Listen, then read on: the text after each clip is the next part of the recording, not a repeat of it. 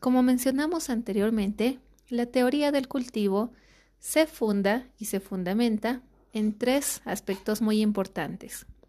Uno, el síndrome del mundo cruel. Dos, el concepto de integración o mainstreaming. Y tres, el fenómeno de resonancia. A continuación, haremos un breve resumen de cada uno de estos aspectos.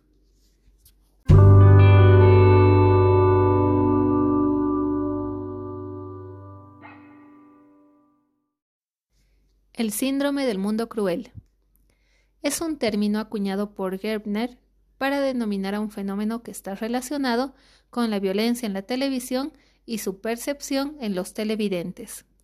Desde el surgimiento de la televisión, hubo diferentes estudios sobre la forma en que la violencia impacta en el comportamiento de las personas, contribuyendo a la agresión. Sin embargo, Gerbner se interesó por estudiar cómo la violencia influía en la percepción de las personas sobre la violencia del mundo real. Según su investigación, Gerbner concluyó que los individuos que estaban expuestos a un contenido violento con bastante frecuencia tenían una visión más negativa y cruel del mundo, y creían que la cantidad de hechos delictivos, víctimas y violencia era mayor que lo que ocurría en realidad. En cambio, los televidentes esporádicos mostraban ser más confiados, veían el mundo de una forma más positiva y lo consideraban menos cruel y peligroso.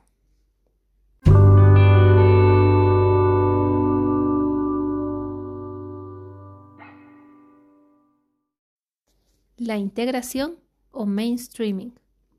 Gerbner también mencionó otro concepto que es muy frecuente en la actualidad, el mainstreaming.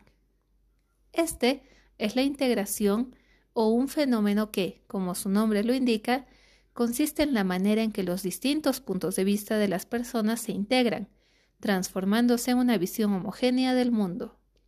Dicho de otro modo, se trata de un proceso donde los espectadores frecuentes que consumen el contenido televisivo durante un extenso periodo de tiempo cultivarán la misma opinión general por más que tengan opiniones divergentes, tras recibir los mismos mensajes durante un periodo de tiempo prolongado.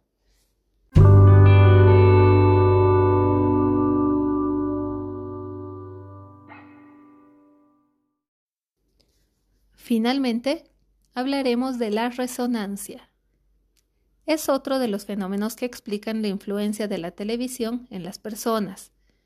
Ocurre cuando un mensaje de los medios de comunicación coincide con la experiencia vivida por los espectadores. Esto produce un doble impacto del mensaje que se transmite por la televisión, amplificando el efecto de cultivo de ciertas creencias.